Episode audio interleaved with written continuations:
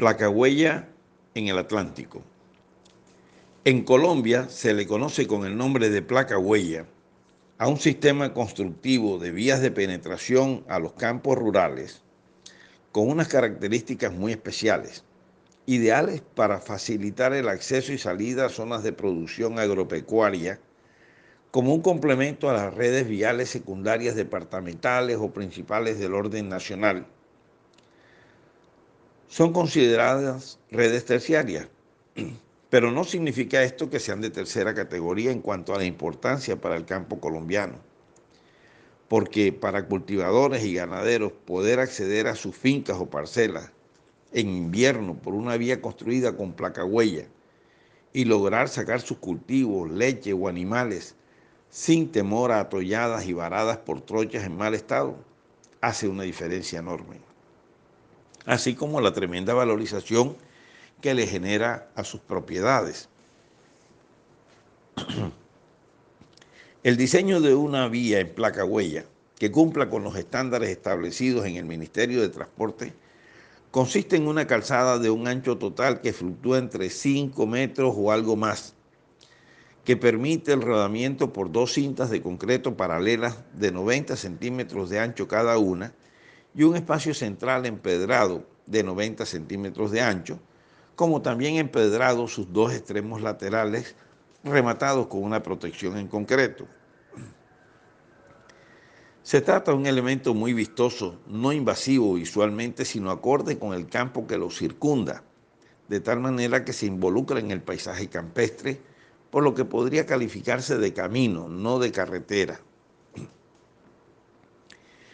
Ya explicada la placa huella, Imaginémonos con cuántas trochas cuenta nuestro departamento del Atlántico.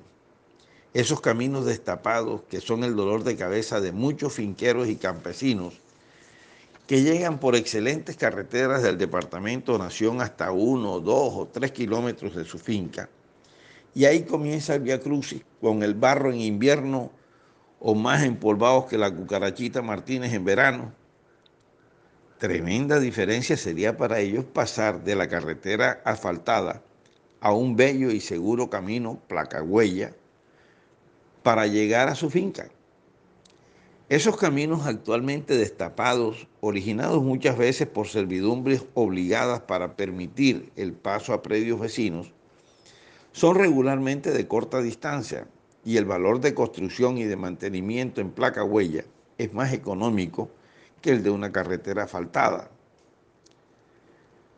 La Nación ofrece cofinanciación para estas vías terciarias y en asocio con el departamento y los municipios beneficiados, se podrían financiar decenas de estos caminos con placa huella en el Atlántico.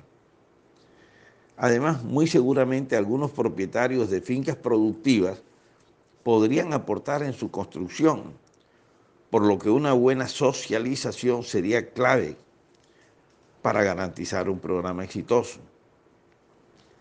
Conociendo el gran interés de nuestra gobernadora Elsa Noguera por la reactivación del campo de nuestro departamento, no dudo que ella, el secretario de Desarrollo Miguel Vergara y la secretaria de Infraestructura Nure Logreira sabrán la gran importancia que las placahuellas tendrían en su desarrollo agropecuario.